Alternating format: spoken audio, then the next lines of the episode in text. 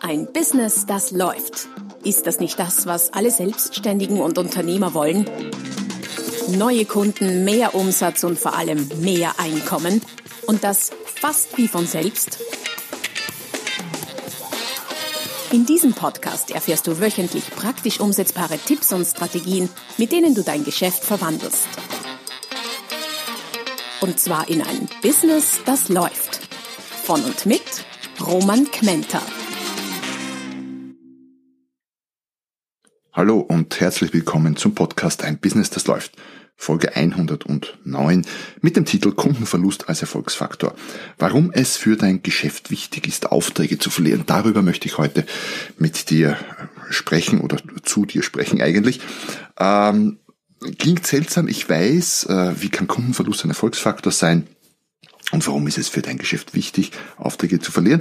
Aber oft sind es ja die Dinge, die äh, beim ersten Hinhören am seltsamsten klingen, die dann in weiterer Folge doch sehr viel Sinn machen und zum Nachdenken anregen. Und genau das bezwecke ich mit meiner heutigen Folge, einfach zum Nachdenken anzuregen.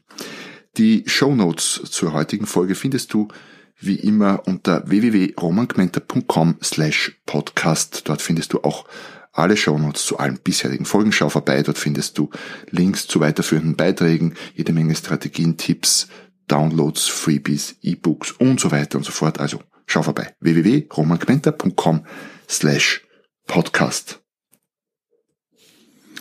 Ja, Kundenverlust, Auftragsverlust. Hast du schon mal einen Auftrag verloren? Eine mehr rhetorische Frage wahrscheinlich. Ähm, wenn du ganz normales Business betreibst, dann wird dir das schon äh, des Öfteren und nicht nur einmal passiert sein. Solltest du Monopolist sein und meinen Podcast trotzdem hören, weil du ihn interessant findest, dann herzlich willkommen. Nur kenne ich eigentlich keinen Monopolisten unter meinen Hörern. Mir ist es hm, schon immer wieder passiert und Zuge der Jahrzehnte sogar recht oft passiert, dass ich einen Auftrag verloren habe oder einen Kunden verloren habe. Vor kurzem wieder mal. Ja, das ist schmerzhaft. Wie kann etwas Schmerzhaftes ein Erfolgsfaktor sein? Hm. Es tut weh und natürlich gewinne ich lieber Aufträge und Kunden, als dass ich sie verliere. In dem speziellen Grund war es so, dass äh, dass ich eine Angebotsabsage erhalten habe, weil ich, so die Worte des Kunden, schlichtweg zu teuer war und über seinem Budget lag. Wenn ich jetzt eine Angebotsabsage erhalten hätte, weil jemand anderer besser überzeugender gewesen wäre, das bessere Konzept gehabt hätte und so weiter und so fort, das hätte mich mehr geschmerzt als der Grund zu teuer.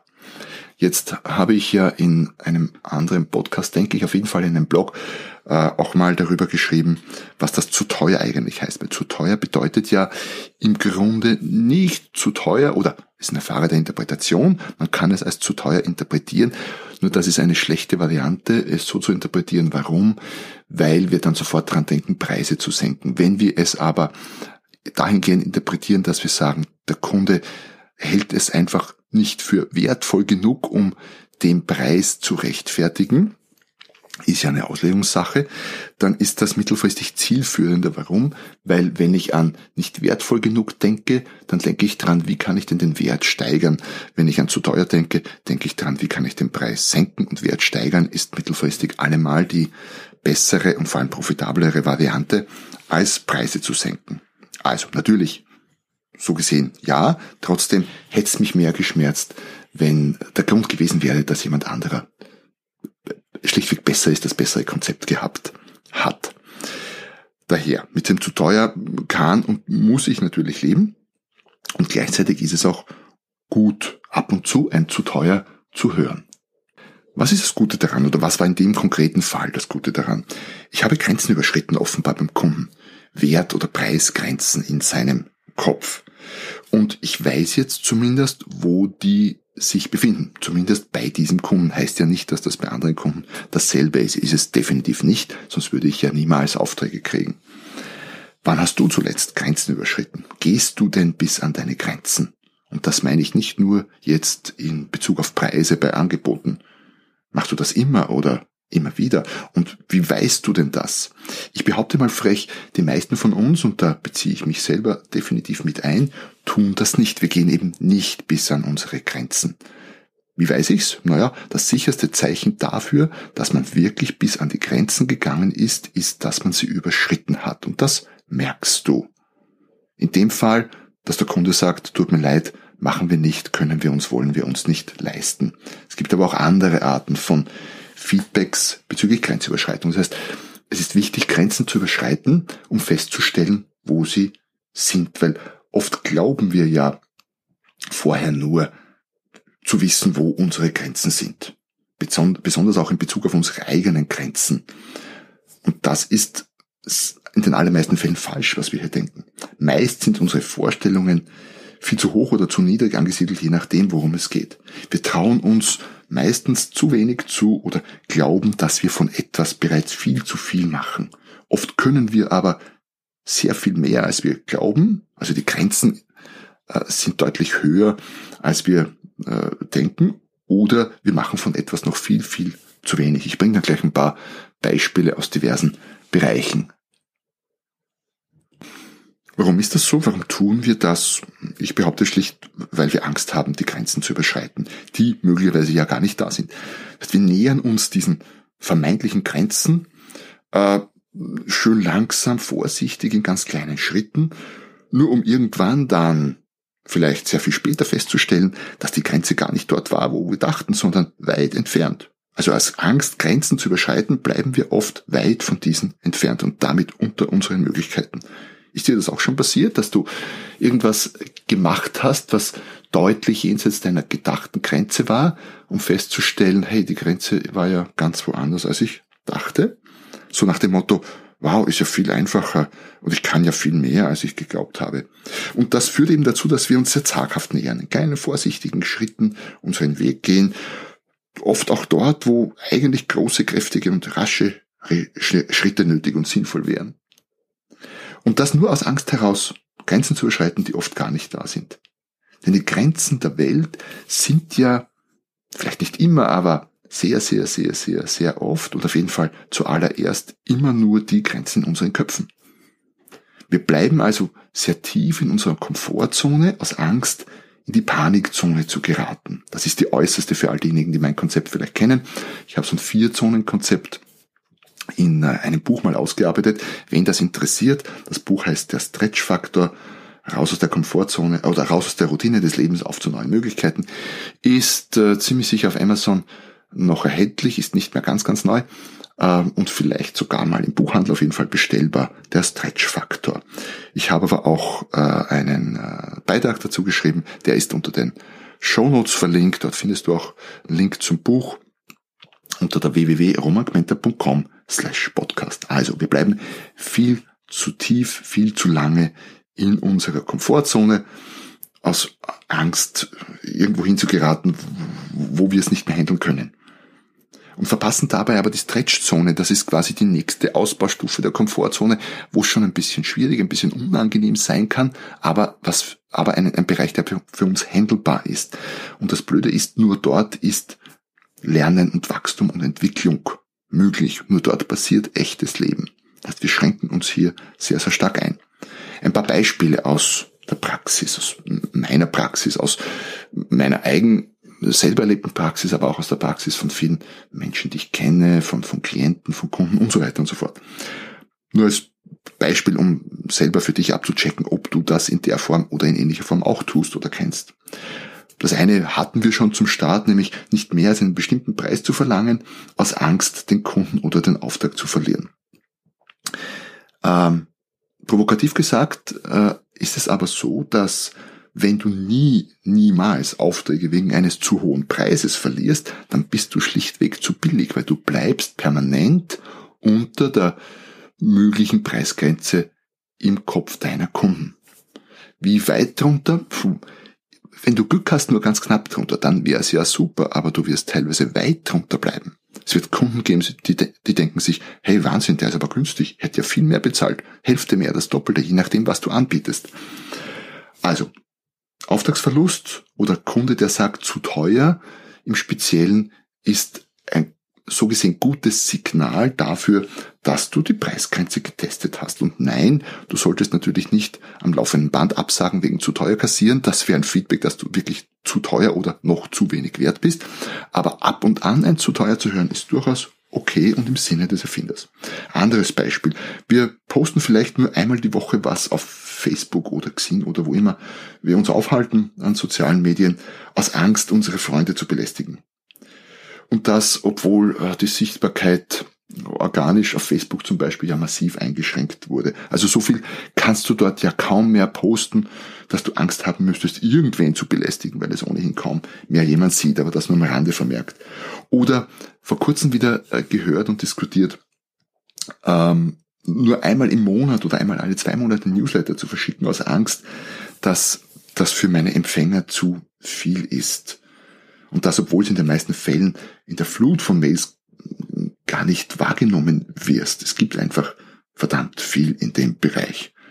Und dein Kontakt hat ja äh, jederzeit die Möglichkeit, sich, zumindest DSGVO-konform, und davon gehe ich aus, äh, mit nur einem Klick abzumelden, wenn er deinen Newsletter nicht mehr will. Und es gibt nicht zu viel an Nachrichten per Mail, wenn ich das immer wieder mal höre und diskutiere. Das gibt schlichtweg nicht. Es gibt nicht zu viel, es gibt nur nicht interessant genug.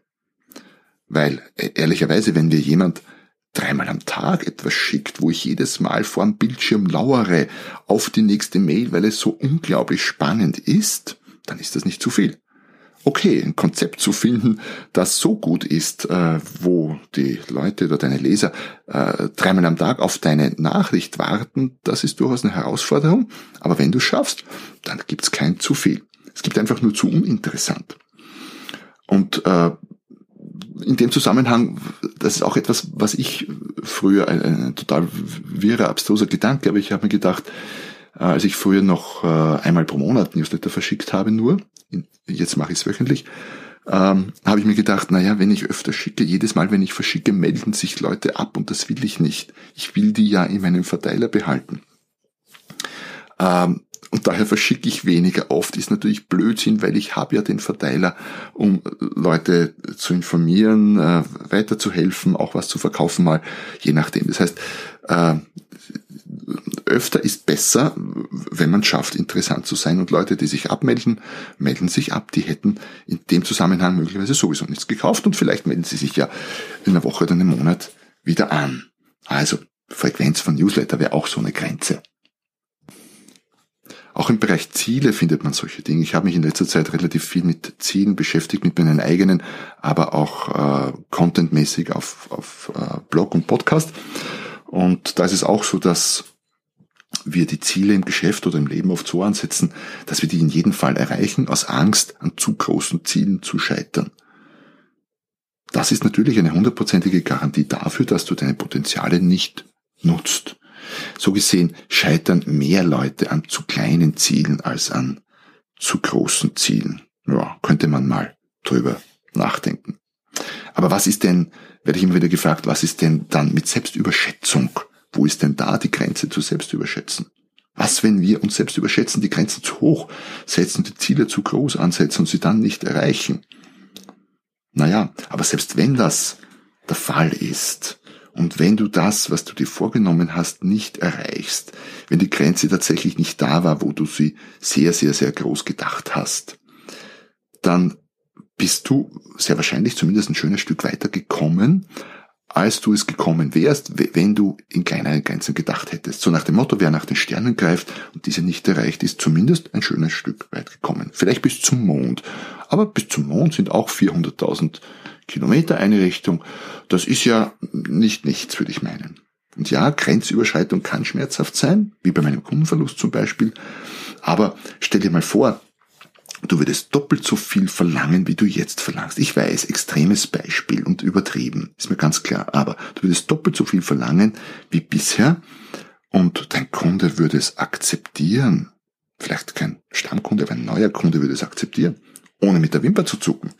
Wie schmerzhaft wäre das denn erst, wenn du erkennst, dass du bisher in den letzten Wochen, Monaten, Jahren, vielleicht Jahrzehnten, je nachdem, wie lange du dein Business schon betreibst, dich massiv unter Wert verkauft hast. Was ist dir da an Umsatz, an Ertrag entgangen? das ist das wesentlich schmerzhaftere, glaube ich, als ab und an einen Auftrag zu verlieren wegen Grenzüberschreitung. Also wann hast du zuletzt deine Grenzen überschritten und ein deutliches Feedback gekriegt in Form einer Angebotsabsage, einem zu teuer und den Kunden verloren, den Auftrag nicht gekriegt? Wann hast du zuletzt etwas getan, was jenseits deiner Grenzen war, nur um festzustellen, dass deine wahren Grenzen noch sehr weit entfernt sind? Und was war mit meinem verlorenen Auftrag vom Beginn? Naja, erstens mal ähm, heißt das nicht, dass der Kunde nicht noch in meine Gasse kommt und äh, ich nicht doch noch für den Kunden ein Projekt umsetzen darf. Und wenn nicht jetzt, dann vielleicht in einem halben Jahr oder nächstes Jahr oder auch in fünf Jahren. Ich bin ja fester Meinung, äh, dass jeder, mit dem ich zu tun habe, mein Kunde wird. Die Frage ist nur, wann. Bei manchen geht schneller, bei anderen dauert's länger. Und in dem Fall nehme ich bis dahin das Feedback zu teuer nicht als zu teuer, sondern einfach als noch nicht wertvoll genug und arbeite weiterhin beständig daran, meinen Wert für den Kunden zu steigern. Und das ist endlos ausbaubar und wird mich noch die nächsten Jahre gut beschäftigen. Ja, damit bin ich am Ende angelangt des heutigen etwas äh, nachdenklichen Beitrages zum Thema Grenzüberschreitung und Auftrag verlieren und warum das eine gute Sache sein kann. Ich freue mich, äh, wenn du mich an deinen Gedanken diesbezüglich teilhaben lässt, am besten in Form einer kurzen, kurzen Statements bei iTunes oder deiner Podcast-Plattform der Wahl, äh, vielleicht verbunden mit einer kleinen Rezension, das würde mich sehr, sehr freuen. Solltest du es noch nicht gemacht haben, vielleicht erstmals jetzt bei meinem äh, Podcast gelandet sein, dann nutzt doch die Gelegenheit, ihn zu abonnieren, dann versäumst du keine der nächsten Folgen. Ich freue mich, dass du dabei warst und ich freue mich, wenn du viele, viele Grenzen überschreitest und gleich damit beginnst und ich freue mich vor allem, wenn du nächstes Mal wieder dabei bist, wenn es heißt, ein Business, das läuft. Noch mehr Strategien, wie du dein Business auf das nächste Level bringen kannst, findest du unter romanquenter.com. Und beim nächsten Mal hier auf diesem Kanal, wenn es wieder heißt, ein Business, das läuft.